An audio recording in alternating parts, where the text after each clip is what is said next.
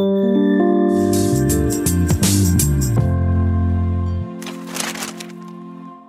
Всем привет! Читаю в интернете о разных регионах России и понимаю, насколько все-таки прекрасен Краснодарский край. Ну вот все у нас хорошо, и так много у нас всего разного есть, а главное, какие у нас замечательные люди. Ну а совсем скоро Краснодарский край будет отмечать 85 лет, и к этой дате я решил почитать вместе с вами газеты Кубани. Меня зовут Арсений, в гостях у меня Вадим. Привет, Вадим. Привет, привет, Арсений. Расскажи, с какой газеты ты сегодня к нам пришел? Здравствуйте, слушатели. Отправимся мы с тобой в 42 год, проскочим через 44-й угу. и дойдем до 47-го. А объединит просмотренные мною газеты Первомайский праздник. Вот так вот. Помнишь, мы уже не раз говорили о том, что газеты до появления социальных сетей выполняли эту функцию самостоятельно. Да, да. В том числе, между прочим, и сайтов знакомств. То есть, получается, в газетах писали что-то наподобие «Молодая вдова желает познакомиться». Мне кажется, что ну, такое возможно в более поздних годах, ну, в военное время. Мне кажется, все, наоборот, ждали своих мужчин. Ну, ты прав. Это пережиток царской России, когда еще с Ерами и я тебе писали. Ну, что-то типа «Я молод, и грусть уже проникла в душу мою, и просит нежного чувства. Откликнитесь, красивая, добрая, музыкальная барышня или вдова». Мне 25 лет, никогда не был поклонником презренного металла, но жизнь предъявляет свои требования, потому желательно бы небольшое обеспечение, хотя оно и не является целью. Цель – брак. Прошу писать серьезно. Желательно была бы фотографическая карточка. У нас эти объявления не было в советское время. Они возобновятся уже э, после распада Советского Союза. Давай все-таки вернемся мы с тобой, почему я вдруг сказал, что в том числе и, и знакомство. Да. Какая у нас была самая главная газета, помнишь, в стране? Ну, правда. Разумеется. И попасть на ее страницы простому труженику, ну, очень тяжело, да. То есть кто-то из политбюро, это пожалуйста, да, там герои, да. Так вот, в «Правде» было опубликовано фото нашей землячки Веры Кравченко, звеньевой колхоза «Чекист» Тимошевского района Краснодарского края. И там стояла такая подпись Вера выполняет норму по косовице хлебов на 200%. А так как место пребывания Веры указано, колхоз-чекист, то и письма к ней полетели со всей страны. Ну, я представляю. Если Вера еще и красавица была, то вообще подавно. Тысячи писем, мне кажется, ей присылали. Но какое отношение это имеет к первому мая? Так вот, наши коллеги из газеты «Краснодарские известия» в государственном, в краевом государственном архиве, и там нашли эти самые пламенные приветы Вере. Угу. Выглядят они как нечто среднее между открытым письмом и открыткой.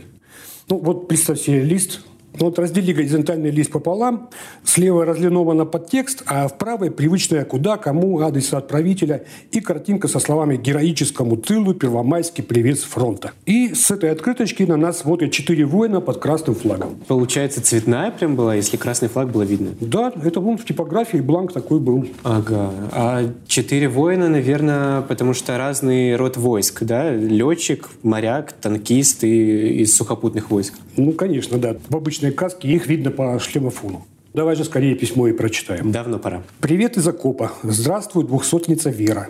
Не удивляйся, Вера, что незнакомая личность пишет тебе письмо.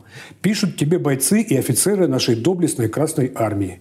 Станичница Вера. Читая газету «Правда», мы прочли статейку «Как вы, наши станичники, по-боевому работаете в тылу» где вы, Вера, как настоящая героиня, дочь нашей Родины, не покладая рук, работаете на укрепление мощи нашей Красной Армии, выполняете норму на 200%.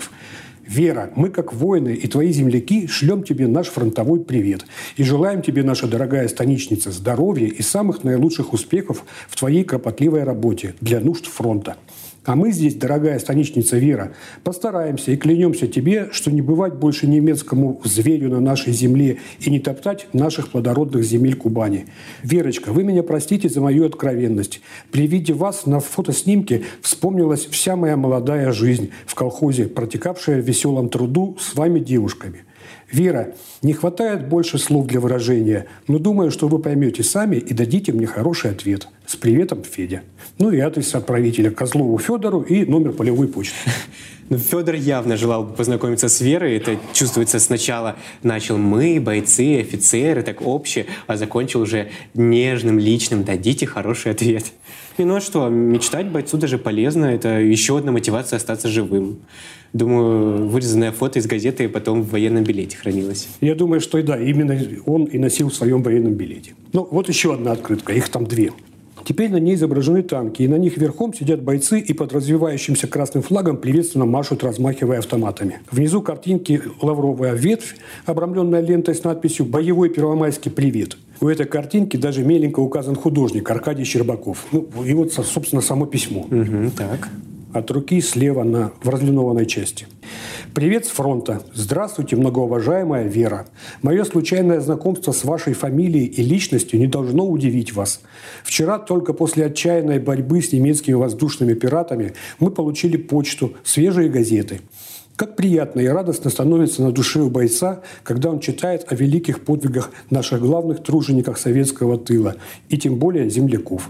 Меня заинтересовало, простите, одну минуту, опять на лед. Ваша фотография – как приятно стало мне, земляку вашему и всему нашему подразделению от мысли, что там нас всегда поддерживают наши русские девушки. Большое спасибо вам, Вера, от нас, фронтовиков. Мы стоим у ворот Пруссии. Мы протараним их, обещаем. По поручению бойцов комсорг Михаил Матвиенко. Боевой привет стахановцам тыла. Ну, концовка прям до мурашек берет. Слушай, Вадим, я обратил внимание, письма-то, оба письма от земляков. Надеюсь, что Вера Кравченко все-таки обрела свое счастье. Я тоже очень сильно надеюсь. Давай вернемся к теме 1 мая. В 1947 году в Штейнгардской газете «Ударник полей», сейчас это Щербиновский район, мы уже как-то говорили угу. в одном из наших да, подкастов, да. за 1 мая. И вот прямо рядом с заголовком газеты лозунг под знаменем Ленина, под водительством Сталина вперед к новым успехам советской Родины, к полной победе коммунизма в нашей стране. Из призывов ЦК ВКПБ к 1 мая 1947 года.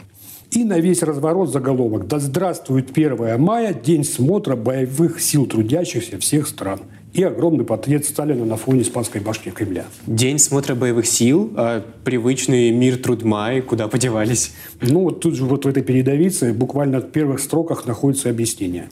Сегодня второй Первомай, который мы празднуем в мирных условиях после четырех лет тяжелой войны с черными силами фашизма. Первомайский праздник родился как международный праздник труда, как праздник тружеников, который ежегодно в этот день проводят смотр своих боевых сил – ну, там статья, в общем-то, она большая, да, там много слов о роли партии, об освобожденных братских народах, югославы, поляки, болгары, чехословаки, они там перечисляются, о помощи государству крестьянству. Ну, я обратил особое внимание на следующие строки. К трудностям, порожденным войной, прибавились трудности, вызванные засухой, охватившей в прошлом году большую территорию. 50 лет не было в нашей стране такой засухи. В старое дореволюционное время это вызвало бы массовый голод, всеобщее разорение, повальные болезни. В советской стране этого не случилось. Вот я думаю, поэтому и были такие строгие меры к расхитителям народного добра. Помнишь, мы в предыдущих эпизодах говорили, что за два мешка колосьев одной дали 5 лет колонии, а другой за 8 килограммов пшеницы 6 лет. Да, да, я слушал эту серию, там еще лейтмотивом была аграрная тема. Ну, вернемся все же к 1 мая. Вернемся. Я же еще обещал заглянуть в 42 год. Да. Так вот, в газете Славянского района «Колхозный путь» 22 апреля 42 года есть статья «Первомайские подарки бойцам фронта». И что же дарили наши земляки в первый год? Читаем. На почту начали поступать посылки с первомайскими подарками для бойцов фронта. Слушатели курсов бухгалтеров и заместителей председателей колхозов послали бойцам фронта 8 посылок. В посылках табак, папиросы, консервы, печенье, вино и сладости. Колхоз «Путь к социализму» готовит для бойцов 25 посылок с колбасами, печеньем, табаком и вином. Работники Славянского райпо посылают 13 посылок с жареной свининой, салом, луком, табаком и другими предметами. Домохозяйки кубика номер 7, где работает агитатором студентка сельхозтехникума товарищ Стрельникова, послали бойцам посылку. В нее вошли полотенца, носовые платки, табак, папиросы, джем. Жены военнослужащих приготовили 8 посылок. Замечательные посылки, я скажу. Ой, колбаски, печенье. У меня, мне кажется, сейчас аппетит разыграется. Да, пора заканчивать. Но ну, самое интересное, в каждой посылке есть и табак, и вино, и жареная свинина. Прям на самом деле серьезная, ну, серьезная помощь. Наше табачное хозяйство на Кубани было очень сильно развито. Мы тоже об этом уже говорили, что основным заказчиком была как раз-то Красная Армия mm-hmm. по поставке табака. Здесь, на Кубани, его во время войны выращивали в огромных-огромных количествах. Ну что ж, Вадим, спасибо за такую интересную беседу. Я с удовольствием еще после нашего разговора прочитаю опять про двухсотницу Верочку, так интересно ее назвали. И так удивительно, что парад на 1 мая – это, по сути, серьезный военный парад, просто вместо оружия здесь… Э, мирные плакаты. Да, мирные плакаты. Благодарю, Вадим, еще раз, что пришел, и спасибо слушателям за ваше внимание. Еще встретимся. Всем пока. Пока.